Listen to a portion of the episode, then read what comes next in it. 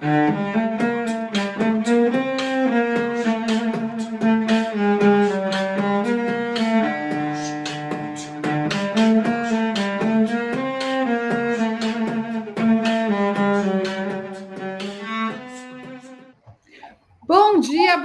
tarde, boa noite para você que é torcedor, para você que é torcedora do Santos Futebol Clube. Se você está vendo no vídeo, você já percebeu que eu tenho uma convidada especial aqui hoje. Se você está só no áudio, também vou te contar que eu convidei a nova Letícia Buffoni, dos cabelos rosas, para conversar comigo.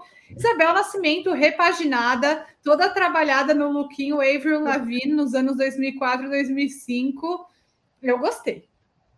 Muito obrigada, amigos. Obrigada, tá, antes de você falar, para quem ainda não está vendo no vídeo, a Bel ainda está usando a brusinha de outubro rosa do ano passado, confundindo tonalidades de cabelo com brusinha. Essa menina pensa em tudo.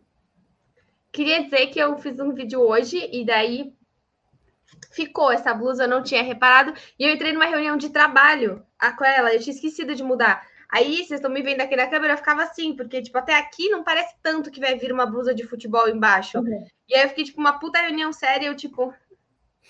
a câmera assim, sabe? Só para não aparecer nada. Mas bom, bom, muito obrigada. Estamos, estamos de bom humor para quem perdeu sendo assaltada, né? Santos sendo roubado e vocês rindo, é isso. O time nessa situação. Não, não, me, me mandaram muitas mensagens. Ah, o Santos perdendo e você pintando o cabelo. Eu, tipo, é, meu, eu sou muito safada, sério. Eu não mereço esse time. É foda. Mas tudo bem, o Santos ah, cara, é, é, eu não sei mais o que a gente vai falar desse time, né? Porque perde. Ah, assim, vamos ser sincera, era óbvio que a gente estava torcendo para ganhar, mas na conta final dos pontos não era exatamente um jogo que a gente estava contando com os três pontos, né? Óbvio não. que ficou um gosto mega amargo porque o Santos foi assaltado. De novo, mais uma vez, VAR caçando pênalti. Já vou até já dar minha opinião. Para mim, o único que foi pênalti foi o Velasquez, o último.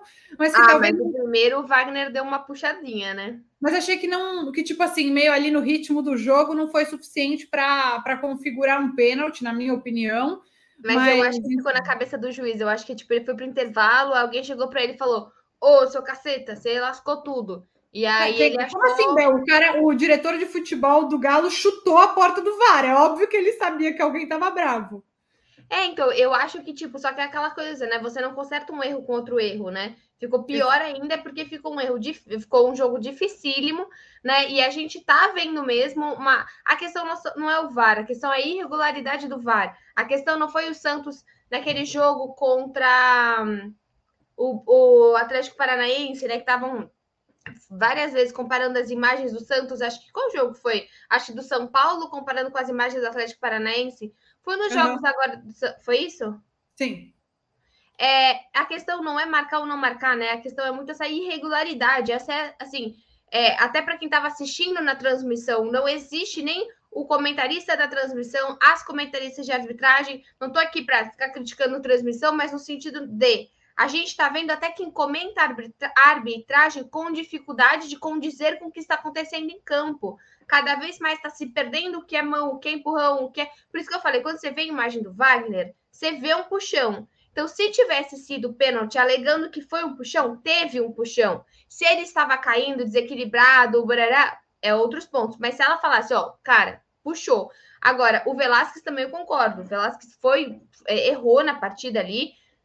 Talvez já estava com a cabeça em outro mundo, já estava é, muito bravo. Já estava perdendo já... de 2 a 1 um, né? Então, acho que, tipo, é, esse pênalti poderia nem ter acontecido. E aí também uma coisa que quem falou isso hoje, é, eu não sei se ele falou na TV ou se ele falou para mim, então não vou falar quem foi, mas é, que me falaram hoje que eu concordo muito é que um jogo é o jogo que está acontecendo ali, o outro jogo é em câmera lenta um, todo lance em câmera lenta fica diferente do lance ali no ritmo do jogo, sabe? E isso altera completamente a interpretação. Então, assim, o que me parece, o que eu critico em relação ao VAR, é que o VAR está caçando pênaltis.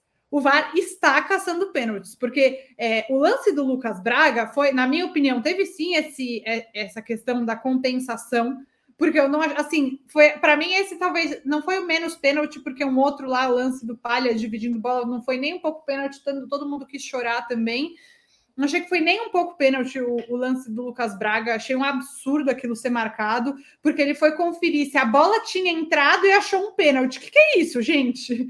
Sabe? Então, é, eu acho que essa falta de critério virou uma coisa de o VAR virou para procurar coisas para o jogo, entendeu? E não para corrigir erros capitais. da torcida, né? Deve ter muito bandeirinha. Muito que não conhece a torcida ainda. Normal, tem jogador do Santos que não conhece a torcida, entendeu? Eu não estou desmerecendo a, a, a, pessoa, mas às vezes a pessoa está trabalhando há dois anos nessa função e não sabe como é trabalhar com um monte de gente. É muito diferente. Você e aliás, com o Mineirão, né, é um estádio muito maior. Você imagina você arbitrar na Quase Vila Belmiro. todo, né? Não tem a questão dos 30%.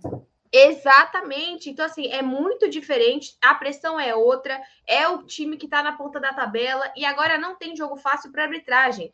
Porque ou tá em cima ou tá para cair. Então, assim, Deus me. Eu não sei. Acho que árbitro é tipo setorista, sabe? Eu não sei por que, que as pessoas escolhem essas profissões. Porque é um negócio muito louco. É tipo pressão pra caramba. É insano, eu juro. Acho que árbitro era uma coisa que eu. eu nossa, é que é tão. É não, tão... Árbitro eu realmente não entendo. Nem árbitro, nem bandeira. Não entendo. Por que, que alguém quer Gente, fazer isso da própria vida? É, você só. Cara, você só se lasca. É muito ainda. difícil acertar. Oi? Ganha mal ainda. Não é nem que ganha bem. Exatamente, mas, exatamente. Mas enfim, assim, vou ser sincera com você. Eu acho que antes do primeiro pênalti, né? O Santos tinha uma boa proposta de jogo, o Santos foi com uma boa estratégia de jogo e estava cumprindo bem. Isso, é, isso é legal, né? Teve a estratégia e, tava consegui... e colocou em prática.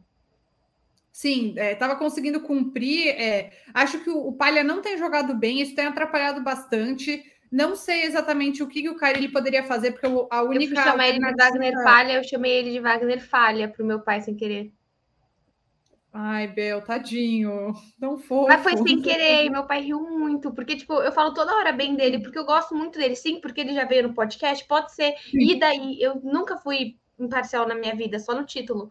Então, tipo, é, eu tenho um carinho, e eu não acho ele ruim. Eu acho que ele é o jogador mais irregular do Santos possível. Ele faz uma jogada brilhante, uma nhaca, mais nhaca do mundo. Porque, tipo, se você é apagado, mas você é o Pirani, se você é apagado, mas você é o Batistão, por exemplo, que não tá jogando nada, você é apagado lá na frente. Difícil você fazer tanta é. cagada que vai ser resultadista. É verdade, Agora, você tem razão. Tem se razão. você apaga sendo zagueiro, mas as pessoas falaram um pouco mal, eu li algumas pessoas né, no Twitter falando mal do Balheiro. Ontem eu não achei que o Balheiro foi mal, não, não vi nenhuma grande falha dele, mas acho que realmente o grande destaque da zaga é o Velasquez, apesar de ter feito o pênalti ontem, é um baita de um jogador. É, eu tenho gostado muito dele. Ele teve uma hora que ele fez um corte maravilhoso, limpo, assim. É, a zaga do Santos estava conseguindo marcar bem o Diego Costa, né? Eu não, eu acho que se fosse o Hulk seria muito mais difícil, mas não dá para dizer. E também contra o Grêmio, o Santos, a gente também não falou desse jogo ainda, mas o Santos mal sofreu, né? Óbvio que é, são situações completamente diferentes, mas não sofreu nem um pouco contra o Grêmio. E mesmo ontem foram três gols de bola parada. Óbvio, né? Que se a defesa não tivesse feito pênaltis, talvez né, as coisas teriam sido diferentes. E o Jeep pegou, né? Ai. Nossa, eu fiquei com muita raiva desse lance de que ninguém foi no Nacho. Aliás, gente, off aqui, mas nesse, esse podcast a gente vive fazendo comentários off, aleatórios. Off, só para só pra mim. Não, tipo, off-top, não off só para você, off, fora do tema. Gente, o Nacho tem uma cara de velho. Eu, a hora que ele foi bater o pênalti, eu falei, gente, é um idoso. O que, que é isso? Mas enfim, era só isso. Mas eu fiquei com muita mas raiva. Como, porque como é ter banco, né? Oi? Como é ter banco, né? Você tá sem o Hulk, você joga com o Diego, e aí. Aí o, o Nacho entrou depois. É, e o Nath mudou o jogo. O, né? o Batistão sai, você põe o Raniel. É.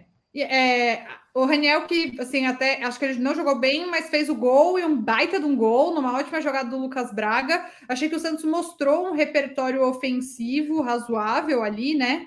É, assim, quero dizer, não foi super perigoso, mas como a gente falou, foi dentro da proposta. Foi rápido, conseguiu ser rápido. Eu até queria indicar, é, eu estava falando para o Henry, também falar uma coisa que não tem muito a ver, mas vou falar é, porque o podcast é nosso, a gente fala o que a gente quiser, né?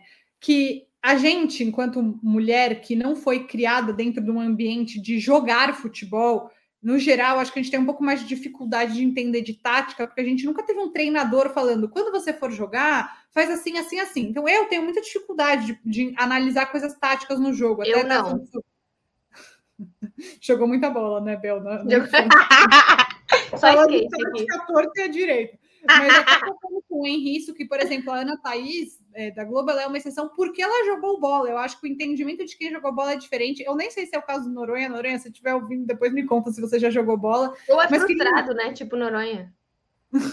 mas, é, mas ele jogava basquete. O Caio, o Caio é frustrado, eu não sabia disso. Que o Caio queria, jogava bem, é ah, é frustrado.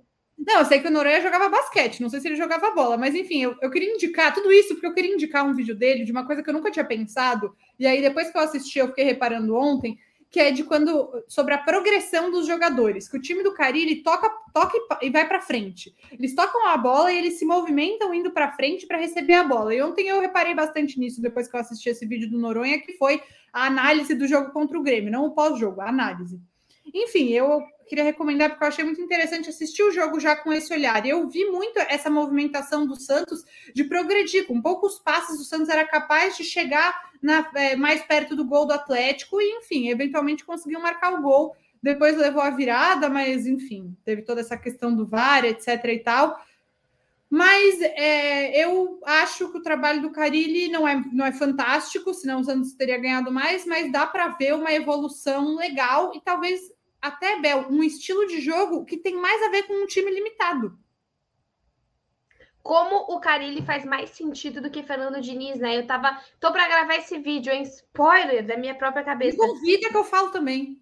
Menina, eu vou, eu vou. Você tem que participar do Segunda de Pijamas. É um quadro muito diferente desse, muito diferente. O fundo é outro, é muito diferente. Não é gravado. É, ao vivo. Mas eu acho que, tipo, uma coisa que eu queria falar, até vou fazer um vídeo estruturado disso, é que eu já vejo peças que melhoraram com Carilli e eu não vi nenhuma peça com Fernando Diniz. Eu acho que, assim, você tem, por exemplo, o Ângelo, que foi apagado do Fernando Diniz. Eu sei que as pessoas falam, Carilli também não usa. Não é hora para você usar o Ângelo agora com a volta do Marinho, desculpa. Você não tem como inventar. Se você vai tentar usar o Ângelo na esquerda, se ele tá treinando, legal. Só que, infelizmente, agora, você não vai conseguir, ah, ver o moleque da base. Você não vai ver esse moleque agora. Mas, por exemplo, assim, o Zanocelo, que é alguém que eu criticava pra caramba, porque eu queria que aparecesse mais, aparecesse mais, com a insistência e irregularidade do Carilli, ele está jogando bem. Ele é diferenciado. Eu acho que às vezes ele não tem a mesma intensidade por 90 minutos, e legal, ele vai criar condicionamento, mas você vê que o que ele tem por exemplo, outros jogadores não vão ter essa. Ele é mais calmo, ele, é, ele sabe coordenar a bola, ele é um cara que tem um passe de qualidade, onde ele quase marcou o, gol, o segundo gol do Santos. Então, assim, eu já tenho, por exemplo. Também quase fez um gol contra o Grêmio, que só não fez naquela defesaça do Breno, né? Do goleiro do Grêmio. Eu também tenho notado muito, Bel. Até queria falar um pouco sobre isso, vou, vou te interromper para falar do Zanocelo também. É, eu também tenho gostado muito dele, tenho achado ele muito bem, que legal. Que ele, ele podia vir aqui, né? Vamos convidar, porque o pai dele me segue no Twitter. Então. Nelson. Nelson, é, manda, manda seu filho falar com a gente. É, mas dá para ver realmente uma evolução. Acho que ele ajuda bastante o meio de campo e, e, ele ajuda também defensivamente. Assim, ontem também teve um corte perfeito que ele fez numa jogada importante do Atlético contra o Grêmio. Ele jogou super bem mas, e, mas eu tenho sentido um pouco de falta, Bel, do Pirani. Ao mesmo tempo, eu entendo mas que ele não falta dele em campo, e Pirani. Quando ele é. entra ou dele ser colocado em campo? Dele ser colocado em campo. Porque ele tem jogado menos, mas ao mesmo tempo eu entendo que o Carilli não escalhe um meio de campo com, se ele quer povoar mais, dar mais volume para o meio de campo, que ele não escale Zanocelo e Pirani, que ele escolha ou um meio ou um ou outro. Eu entendo. Os dois são leves, né? Eu acho que os dois, por exemplo, você vai colocar os dois para marcar o Hulk, ninguém consegue. É diferente, Sim. né? Por mais que na habilidade você consiga, você precisa de um tronquinho no meio de campo que se chama Carlos Sanches, né? Você precisa de alguém mais combatível ali nesse meio de campo. Uhum. Por isso que funciona muito bem, porque o Camacho tá em alta. Acho que a melhor regularidade do Camacho, muito melhor do que jogando com o Fernando Diniz.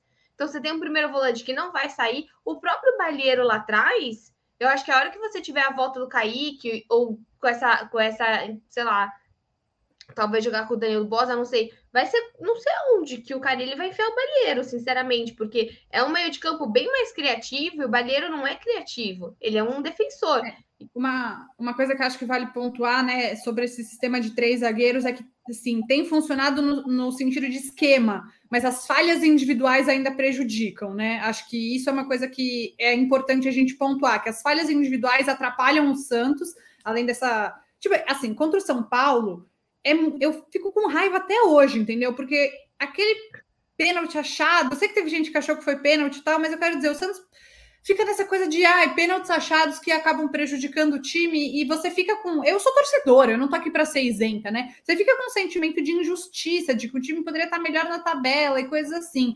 É, mas acho que nesse finalzinho a gente precisa falar um pouco desse jogo contra o esporte, que é no fim de semana, que não vai ter o João Paulo.